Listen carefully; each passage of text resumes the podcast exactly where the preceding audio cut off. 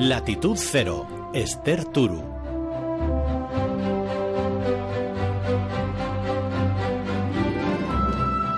De la antigua selectividad, la actual EBAU, en definitiva, de la prueba de acceso a la universidad que los alumnos españoles han realizado este año, se ha hablado mucho y no siempre ha sido para bien en nuestro país. Un examen para el que se piden cambios, mejoras y reformas y que nos ha servido de excusa para preguntar a nuestros corresponsales cómo se hacen las cosas fuera de España. ¿Hay exámenes también en Rusia, en China o en Reino Unido? ¿Son parecidos a los que conocemos aquí? ¿Son tal vez más duros? ¿Cómo se preparan? ¿Cómo se evalúan esos exámenes? ¿Qué se tiene en cuenta? ¿Qué es lo que más se valora? Yo estoy muy nerviosa, la verdad, porque eh, dependo de la selectividad para entrar a la universidad que quiero. Muchos nervios, pero se saca. Son tres días de sufrimiento y para adelante. Ya no se va a repasar más, ya lo que tenga que ser será. ¿Chuletillas? Sí, hombre, que vamos, me voy a julio, como me pillen, nada, nada, nada. También la generación del 27 me ha salvado un poquillo. Muy bien, hombre, estoy un poco agobiado, la verdad, y con el dedo destrozado, pero vamos, súper bien aquí. Así andaban los nervios en España y a las preguntas que nos hemos realizado sobre cómo van las cosas fuera del país han conseguido dar respuesta a nuestros corresponsales. Empezamos recorrido y lo hacemos cerca, muy cerca, al otro lado tan solo de los Pirineos, en Francia, con Álvaro del Río.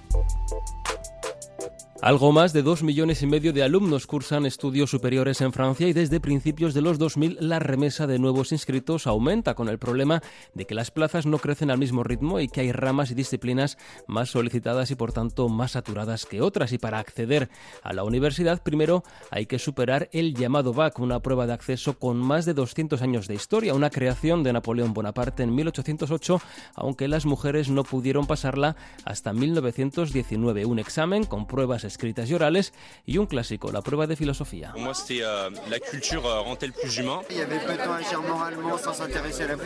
Y disertaciones como la cultura le hace a uno más humano, se puede actuar moralmente sin interesarse a la política o se puede ser insensible al arte.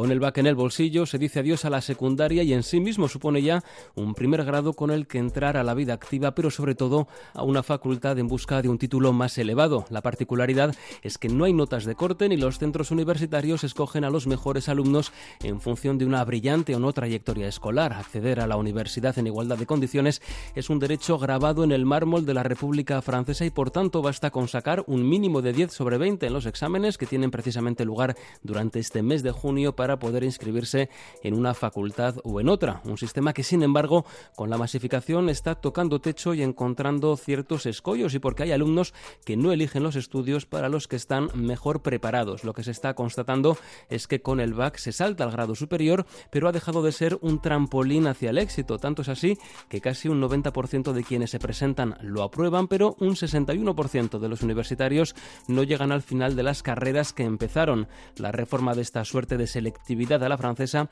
está ahora mismo en cocina para aplicarse a partir de 2021 con el objetivo de orientar mejor al alumno en función de sus aptitudes y que los controles durante el año contribuyan también a la nota final porque en caso de elevada demanda las facultades acaban seleccionando los perfiles más adaptados, una reforma que no gusta a los estudiantes. Porque a su juicio van a aumentar las desigualdades y crear competición entre establecimientos donde el nivel de preparación del BAC será mejor en unos que en otros. Las llamadas grandes escuelas, tanto en la rama científica como de letras, son la alternativa a la universidad, pero estas sí son selectivas e incluso requieren varios años de preparación tras el BAC para acceder a ellas, lo que las convierte en una opción más elitista. En Francia, el 34% de la población tiene estudios superiores y asciende al 45% en los que tienen entre 25 y 34 años. Son los poseedores de grado, de estudios más largos y de máster los que mejor se integran en el mercado laboral francés. Un 86% lo hace en el año y medio posterior al fin de su carrera. Lo que está claro es que un título universitario superior sigue siendo un pasaporte para el empleo y si es un grado de cuatro años más máster, mejor que tres. Y también está claro que junio es cada año para casi 700.000 alumnos sinónimo de examen, de hacer codos, de estrés, de lágrimas para algunos y sobre todo de alivio y de alegría para una gran mayoría.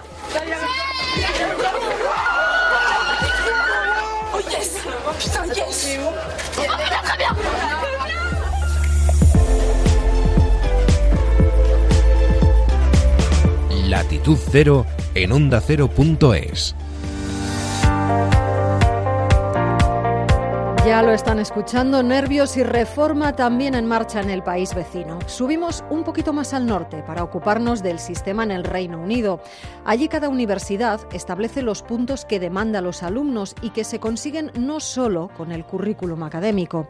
Para ellos, tan destacable como lo aprendido son otros estudios, como los musicales o el voluntariado, o incluso las prácticas en empresas. Atentos a lo que nos cuenta desde Londres Celia Maza. El sistema académico del Reino Unido es sumamente competitivo, hasta el punto que en la misma clase se llegan a hacer subgrupos con diferentes deberes dependiendo de si los alumnos van más o menos adelantados. Pero no hay prueba de selectividad como tal. Se sigue más el estilo americano y todo está basado en los puntos que se acumulan para lo que se conoce como el UCAS. Cada universidad pide una marca específica. Tiene mucho peso los resultados obtenidos en dos exámenes clave. El primero es el que se realiza con aproximadamente 16 años al terminar lo que sería la ESO. Y el segundo, conocido como los A-Levels, muy temido entre los estudiantes, se hace con aproximadamente 18 años al finalizar el equivalente al bachillerato. Lo interesante es que los alumnos pueden sumar más puntos si tienen, por ejemplo, formación musical, han realizado prácticas o han hecho tareas de voluntariado. Uno de los extras más valorado es el programa Duque de Edimburgo. Fue fundado en 1956 por el príncipe Felipe María de la actual reina Isabel II. Se trata de una expedición para que los alumnos desarrollen su personalidad, descubran sus habilidades y en definitiva estén más preparados para enfrentar nuevos retos. En cualquier caso, los puntos no garantizan plaza en la universidad que uno quiere. Cada centro realiza además entrevistas personales a cada estudiante. Se dice que en las más prestigiosas, como Oxford o Cambridge, miran con lupa incluso las notas de principio de secundaria. En definitiva, con solo 11 años, muchos británicos ya se estarían jugando su futuro.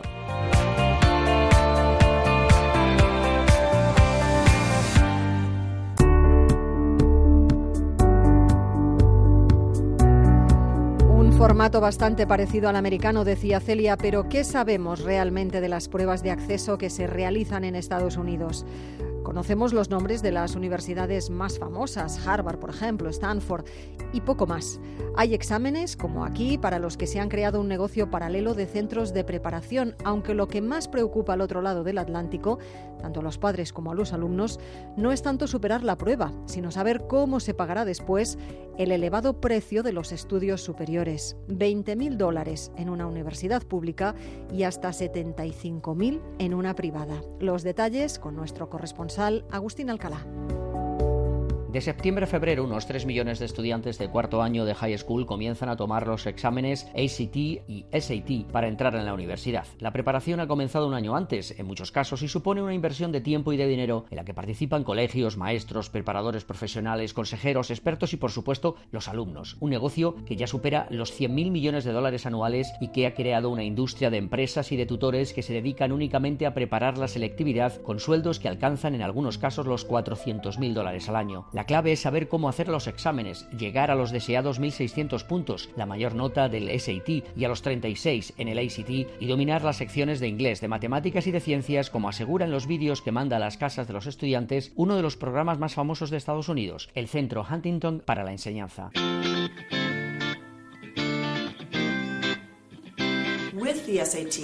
Se puede aprender a hacer el ACT y el SAT para subir tus notas y lo fundamental es saber cómo funcionan estos exámenes.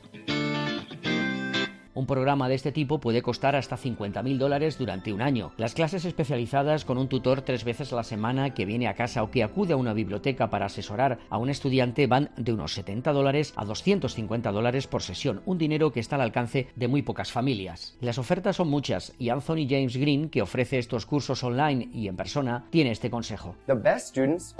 Los mejores estudiantes se preparan estudiando a ratos, pero durante mucho tiempo en vez de la locura de esos cursillos preparatorios intensos intensivos. Si tú me das a un estudiante que estudia español durante 10 horas al día durante 10 días y a otro que estudia español media hora al día durante 200 días seguidos, yo prefiero a este último, porque tu cerebro prefiere la repetición ligera y de manera consistente, y esa es la mejor forma de aprender.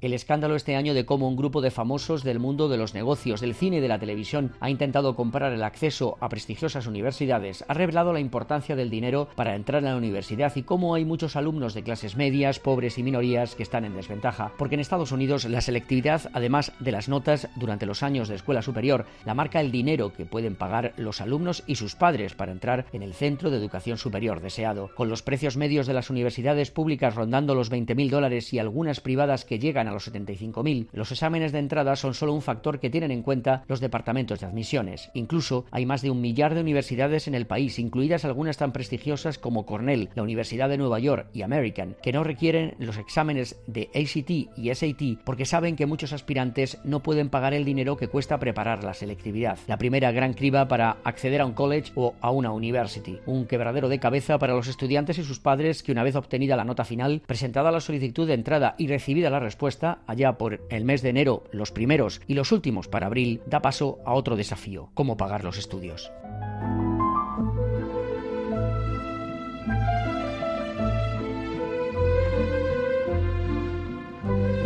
Cerca de 3 millones de chavales americanos se presentan anualmente a las pruebas, nos cuenta Agustín. Muchos son, pero muy lejos están todavía de las cifras que se manejan en la otra esquina del planeta. En China, 10 millones de jóvenes se examinan cada año. Cifra abrumadora como lo son también los preparativos que se realizan en ese país. La prueba puede llegar a condicionar el barrio donde elige vivir una familia o incluso adaptar la dieta durante todo un año para cargar de energía y fortaleza a los chavales. Del examen depende el futuro de los jóvenes en China, pero también el futuro de los padres, en un país donde lo que conocemos como jubilación no aparece en su diccionario. Un mundo absolutamente diferente al que nos acerca la corresponsal Inma Escribano. Llevan desde la guardería preparándose para este momento, el Gaokao o examen de acceso a la universidad en China, una prueba de las más exigentes del mundo. Los tres dígitos que componen la nota no solo determinarán la universidad donde los alumnos podrán estudiar, también su futuro sueldo e incluso el encontrar una pareja en el futuro. El examen es casi una cuestión de estado. Calles cortadas, hay cámaras de vigilancia, se toman huellas dactilares e incluso se instalan sistemas de reconocimiento de retina.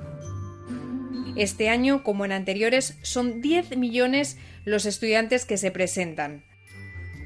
La prueba de acceso a la universidad, el Gaokao, no es algo nuevo en China. Se instauró en 1952. Fue suprimida después, en el 66, cuando Mao decidió cerrar las escuelas y mandar a los estudiantes a trabajar al campo para pagar los síntomas incipientes del capitalismo. En 1977 las aulas volverían a abrir sus puertas y el Gaokao, la selectividad china, se instauraba de nuevo, un acontecimiento histórico con una gran repercusión social y que ayuda a entender el porqué de la importancia de este examen hoy en día. Lo explica Anchi, una joven de un pequeño pueblo en la provincia de Anhui y que hoy trabaja como publicista en Shanghai. En China, después de la revolución cultural, se volvió a instaurar el Gaokao para ir a la universidad. El acceso a la facultad era una forma de mejorar tu posición social. La mayoría de los universitarios tendrían después acceso a una casa, un buen salario, trabajo. Gaokao es la manera de escalar de clase social. Especialmente si vives en el campo, la prueba de acceso a la universidad es la única oportunidad de cambiar tu vida. Si uno en esta prueba se juega su futuro, no es de extrañar que la presión que sufren los jóvenes sea extrema durante todo el año preparatorio. Seis meses antes del examen, el colegio nos pone una enorme presión. Tenemos que estudiar desde el domingo por la noche hasta el sábado por la noche. Tenemos cada día cinco o seis exámenes.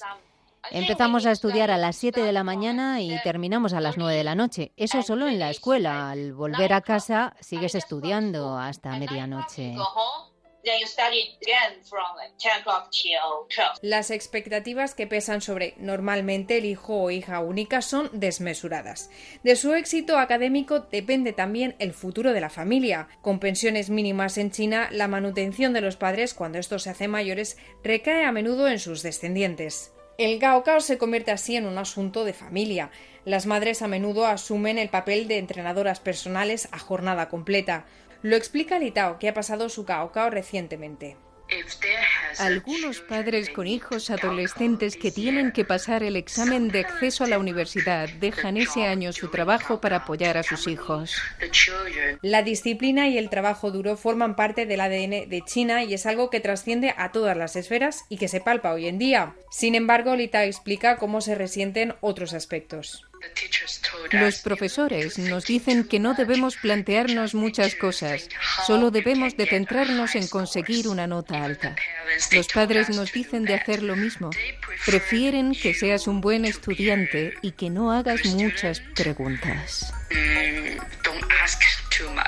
Con la competencia existente ya no solo basta con memorizar. A las actividades extraescolares de matemáticas, física o química, ahora hay que añadir clases de pintura, piano y balonmano. Las tareas son tantas que algunos padres confiesan han abandonado ya la idea de tener un segundo hijo. Para aquellos estudiantes chinos que no quieran pasar por el Gaokao y que por supuesto se lo puedan permitir, siempre les quedará Harvard.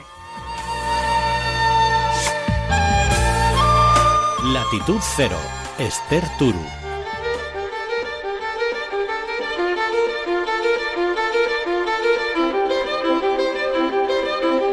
Y todavía una cita más para conocer qué se hace y cómo en Rusia. Prueba de acceso hay, examen tienen que hacer los alumnos, aunque en ese país el debate abierto ahora mismo es si las pruebas deben ser iguales para chicas y para chicos. Resulta que los resultados son siempre mejores entre las alumnas y hay quien ha decidido facilitar la vida académica de los chicos y bajarles la nota exigida. Desde Moscú, Xavier Colás.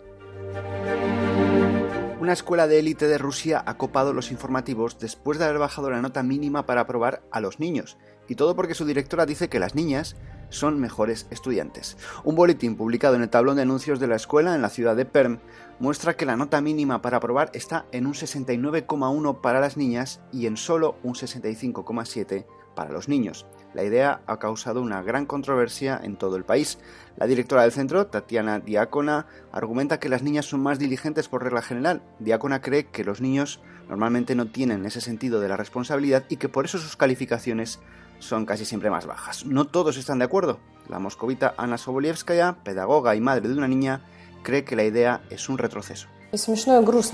Es en cierto modo divertido, pero en verdad es triste. Espero que sea solo una mala broma. También podríamos sugerir que las niñas vayan a la escuela más tarde porque necesitan más tiempo para el cabello y el atuendo. Además, las niñas deben abandonar la escuela antes que los niños porque necesitarán más tiempo para hacer la tarea, ya que su calificación más alta hay que trabajarla. Y los niños deberían pasar más tiempo en la escuela. Probablemente aprenderán algo más. Suena ridículo, ¿verdad? Lo es. Es el teatro del absurdo. Pero esta medida no es extraña en Rusia, un país que todavía mantiene diferencias legales entre hombres y mujeres. No solo que los hombres sigan haciendo el servicio militar, su edad legal de jubilación es más elevada, pero al mismo tiempo ellas tienen vetado el acceso a algunas profesiones como maquinista de tren, unos vetos que aparecen respaldados por la propia normativa. Elena Makarova es profesora de inglés en Saransk, al sur de Rusia, y cree que la diferenciación debe abordarse de otra manera. Como profesora puedo dar un 3 sobre 5 o puedo dar un 3 y pico, de manera que el niño vea que lo puede hacer bien la próxima vez. No es algo exclusivo de niños o de niñas, por eso no debemos fijarnos en el género. El Ayuntamiento de Perm ha dicho que examinará los informes de sesgo de género en la escuela porque los requisitos deben ser los mismos tanto para los niños como para las niñas. Las autoridades regionales dicen que la decisión supone una discriminación de género. Por cierto que esta es la segunda vez que esta escuela de Perm ha generado controversia en el último año y también la anterior vez tuvo que ver con el trato que reciben las niñas. El pasado mes de septiembre los fiscales rusos abrieron un expediente a la escuela por haber expulsado a una estudiante de 15 años tras teñirse el pelo de rosa. Un tribunal multó a la escuela con 600 euros y a su directora con otros 450 por violar el derecho de la estudiante a recibir una educación.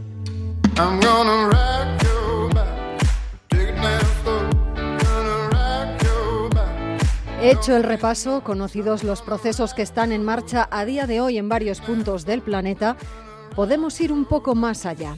¿Qué Gaokao, qué level o qué maturita crees que podría superar? Pues te puedes poner a prueba porque los exámenes están disponibles aquí mismo, en ondacero.es. Si te animas, que tengas suerte.